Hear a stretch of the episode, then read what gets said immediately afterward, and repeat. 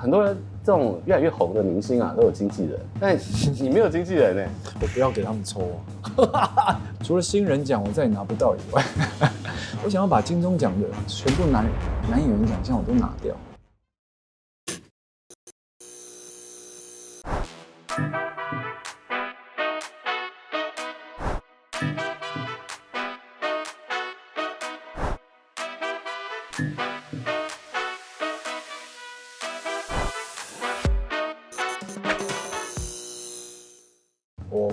过办公工嘛，我做过那个丢搬家公司的小卡片到信箱，这种人最讨厌。世代不一样，我想说你没有经历过这种事。对啊，那个很多垃圾就是你丢的。就对啊，那哎、欸、一天七百块哎，一天七百哎，多久以前？民国八十一年。嗯，你还蛮好的时候，我已经在那边变成你讨厌的人。我在妈妈掌控的时候，我已经在赚七百块了。你刚刚也有分享到，就是你的出道成为演员比较晚，当然也是因为一个契机啦。对，你本身就对表演有兴趣吗？就是，嗯嗯嗯嗯嗯，我真的搞不懂表演到底在干嘛。曾经的，但是跟 Alan 一样，就是因为我刚刚还有问他入行多久？对。他二十十是几岁？是几岁入行？二十，你二十岁入行？二十吗？十八，十八。我跟他同年。那我是二十二。那我进入到酒吧，其实我做做没有很久。那时候我的梦想是去日本，日本学 bartender。哦。而且我很想，因为是学学日式酒吧的体系，我就觉得。还是要去学一个最正宗的，对，嗯，想要去那边工作，还有那个文化，他他们，我觉得日本人才真的配得上一休片，对对，这个这这句话，职人精神。我曾经去自己杀去银座，然后背着背包，那不太懂日文，但拿着日文的杂志去找了一个很很老的毛毛毛利毛利先生，对，我杀去酒吧找他，然后哇，然后他已经不调了，我十几年前去他已经不调了，都交给他徒弟。然后我就拿了杂志给他的徒弟看，就是我也不知道，我我记得我那时候说，请问毛利先生在吗？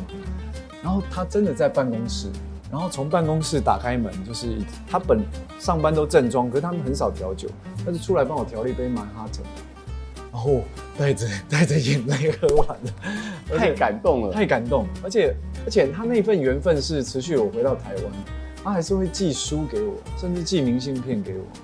就是你，你可以理解到那种心情，就是哇，而且是一个这样的人，对，这样的人。跟他产生了交集，而且他之后还有这样的缘分，就觉得哇，太棒了吧。然后直到后来认识到表演，比如说拍广告，因为我被导演骂，哪个导演就不说了，我被他骂。我我猜一下啊，不是啦，他没有拍广告啦，拍广告，拍广告的导演，反正就把我骂得很惨，然后 第一，对对对，可以。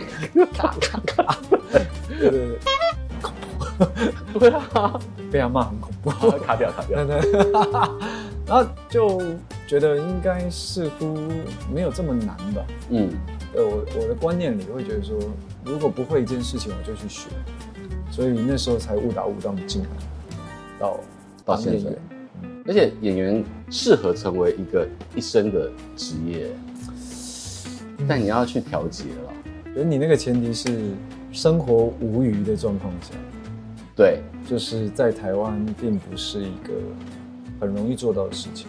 当然，你可以演一辈子，那你当然可以物欲不要这么的那么的多，似乎不是一个会让你，而且重点是你你要一直有戏演，就表示你是有一个水平在对的时候，而且是愿意被看，呃，能够被看到的状况下，很多很多演员可能演配角一辈子。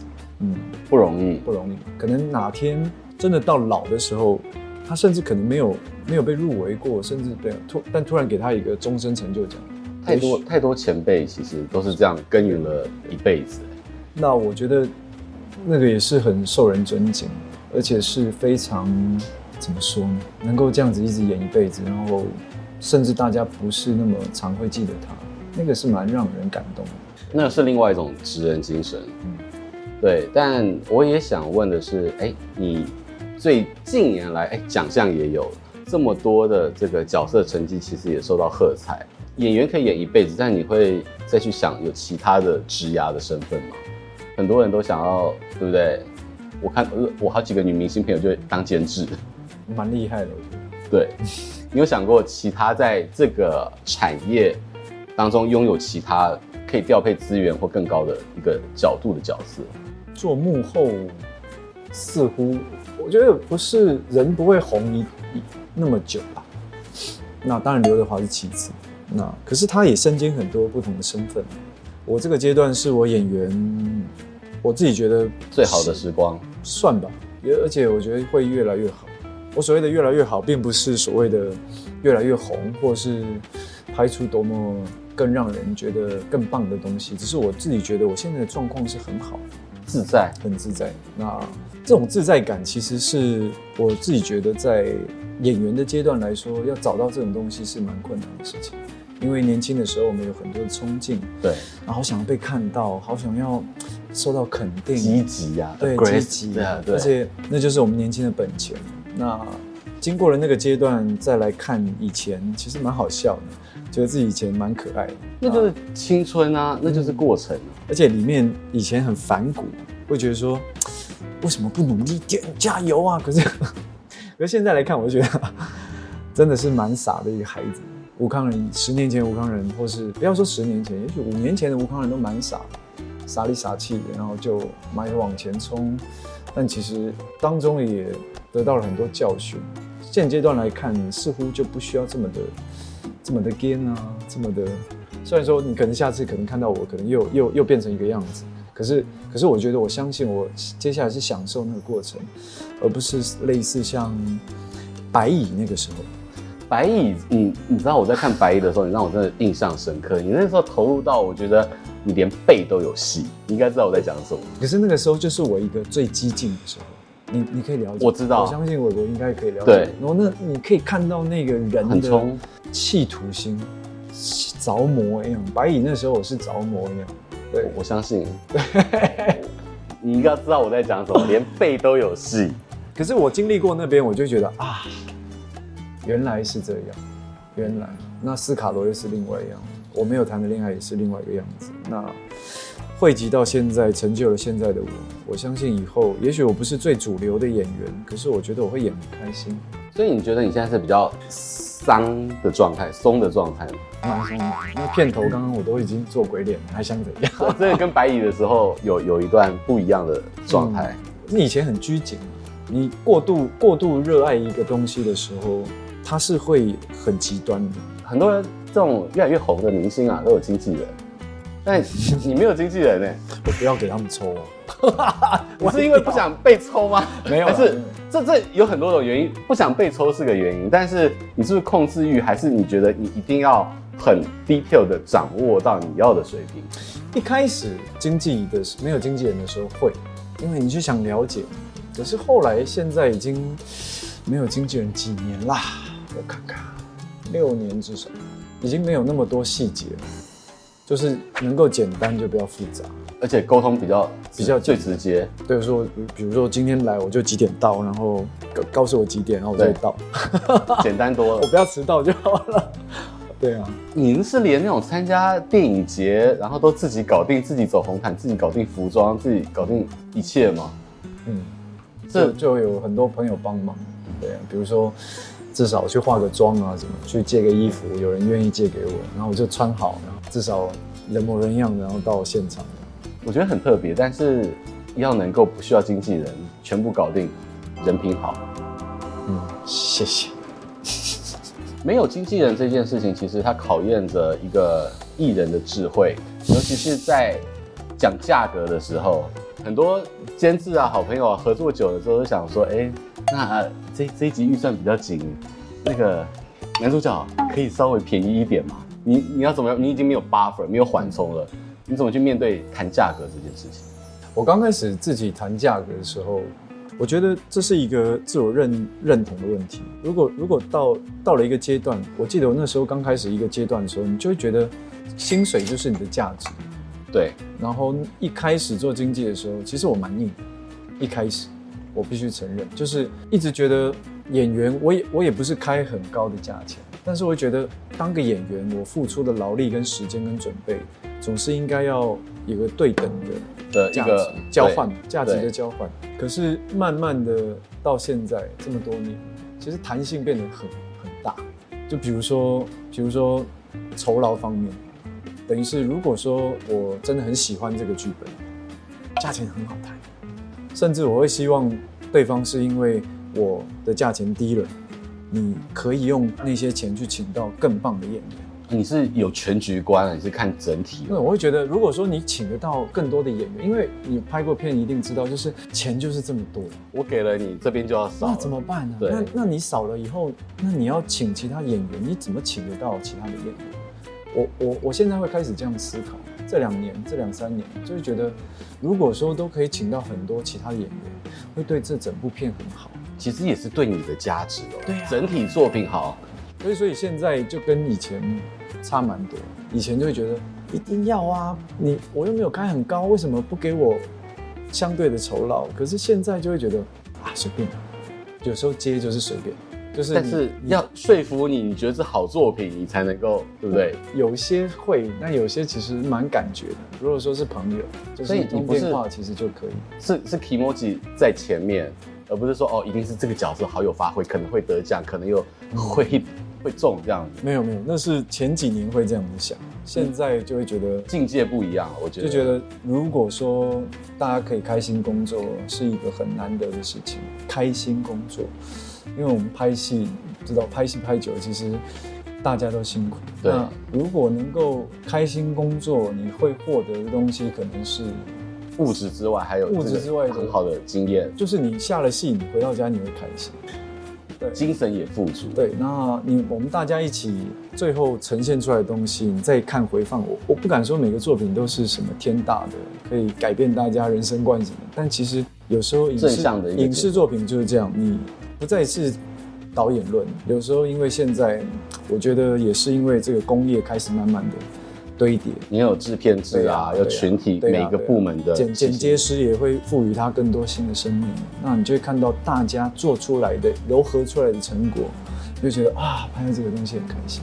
我想问你，就是说你在呃《娱乐》的时候，然后拿了最佳男演员，然后你说他可能是你前面十年演员的一个总和。那接下来的十年、二十年，你有你有想过这个阶段会变成什么样子？身心自在。自带光芒，自己打的，说不准，我也不知道哪一天我会又突然歪掉还是什么，但我觉得应该不会，应该不会歪掉。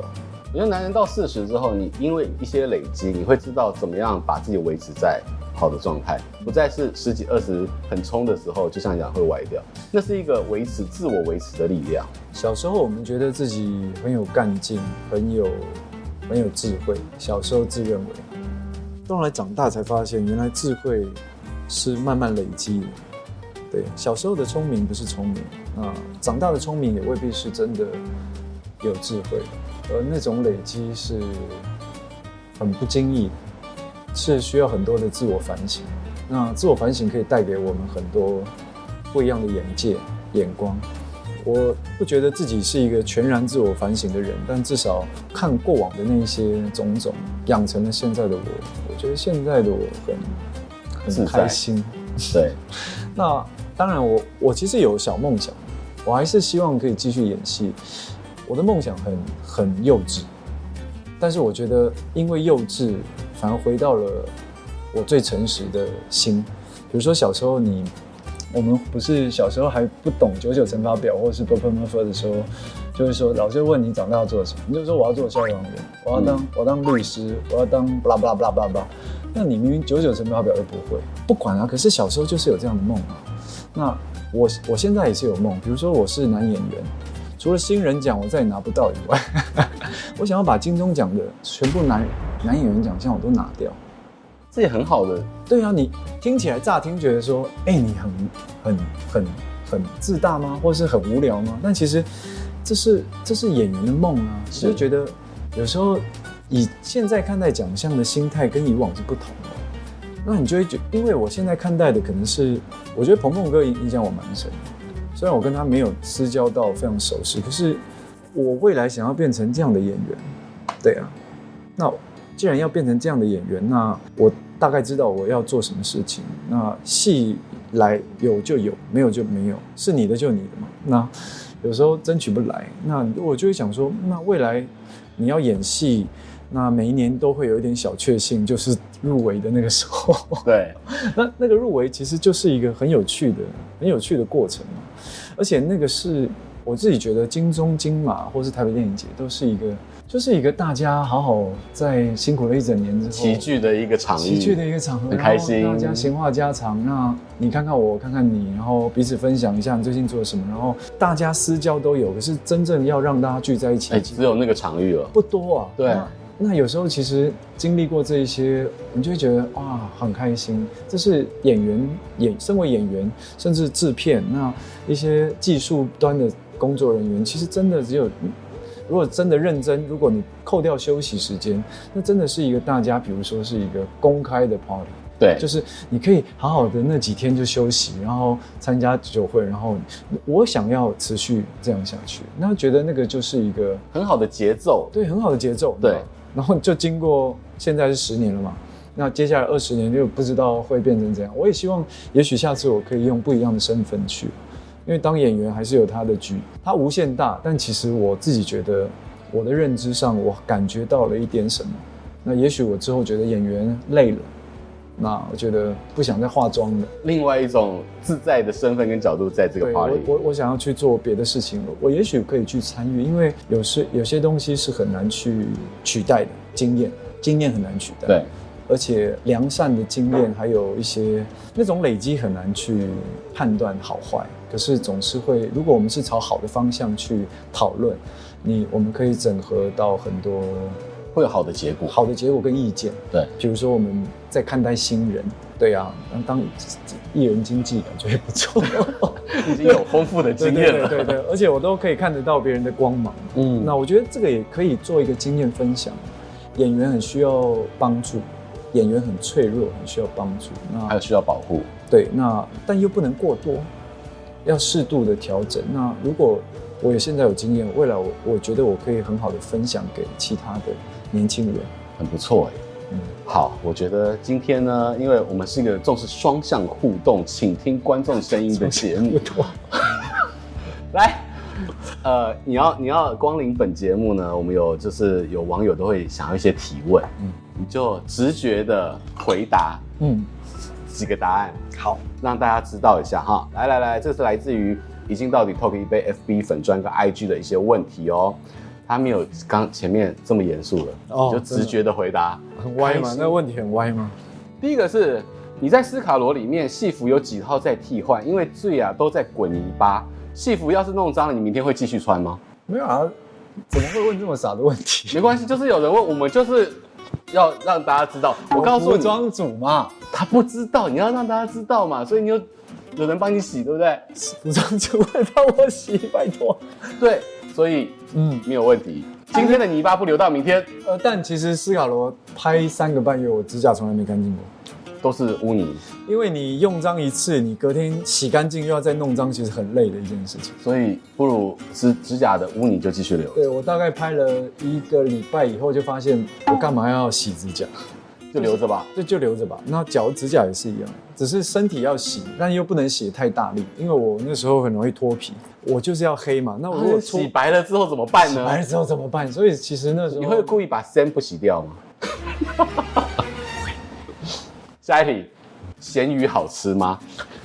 不好吃，嗯，有点臭，而且不是官盐，是私盐，而且那个好像不能吃，但你还是大口咬下去。美术美术，其实那时候走走戏的时候没有要咬，只是拿来秀，说哎，你看鱼好不好吃啊？那真的演一演的时候，我就给它咬下去，然后咬完咔的时候，其实那个美术就冲过来说：“ 哥哥，这个不能吃，这个鱼。”哦，我就说。这个月摆多久？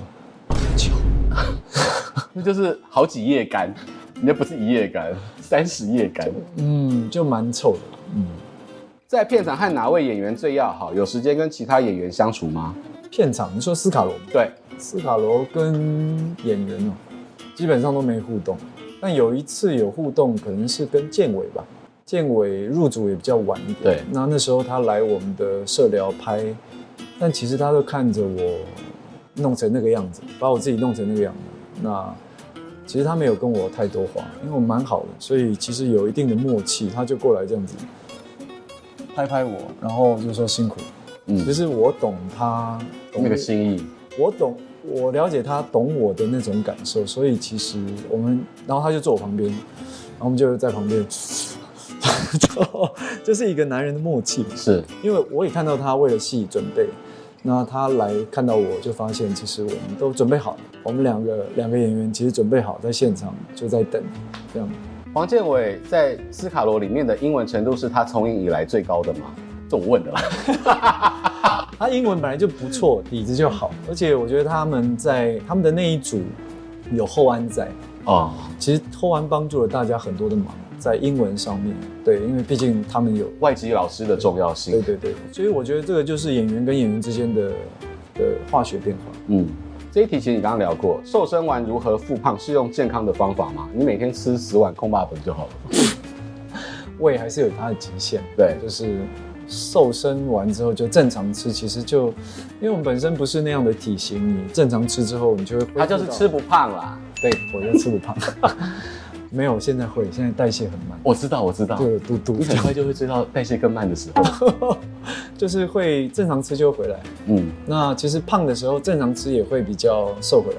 我来回了五十公斤，你会觉得膝盖不好，或者是 对，因为你负重，膝盖就是从正常斯卡罗，斯卡罗又到正常，正常又到我没谈的恋爱，对，就大概五十公斤，身体还受得住。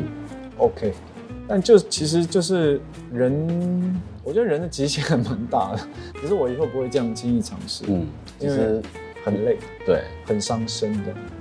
感谢武康人对于我们广大的网友们的的问题如此直白跟直面的回回答这个问题跟提问。其实今天很开心，康仁，我们聊到很多，包含了你的生命、你的心态的转变，每一个阶段怎么样让自己更自在，而且或许哎，聪明积极到你要累积到很多的事件之后。让自己自在，变成有智慧，我觉得这是一个男孩到成熟男人散发魅力的过程。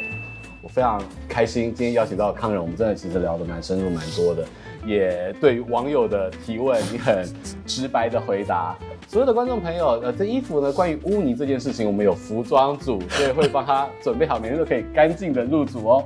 再次谢谢康仁来到我们的节目，也谢谢所有观众朋友的收看。我们最后要这样，谢谢你。好好，好记得大家要持续收看我们的频道，收看 MOMO TV 七十五台，还有订阅、按赞、开启小铃铛，拜拜，谢谢，有赞，再见，谢谢辛苦辛苦辛苦辛苦辛苦。这杯 Chocoroni 的材料有琴酒、朝鲜蓟、肉桂的 Whisky、雪莉酒跟黑可可，还有咖啡。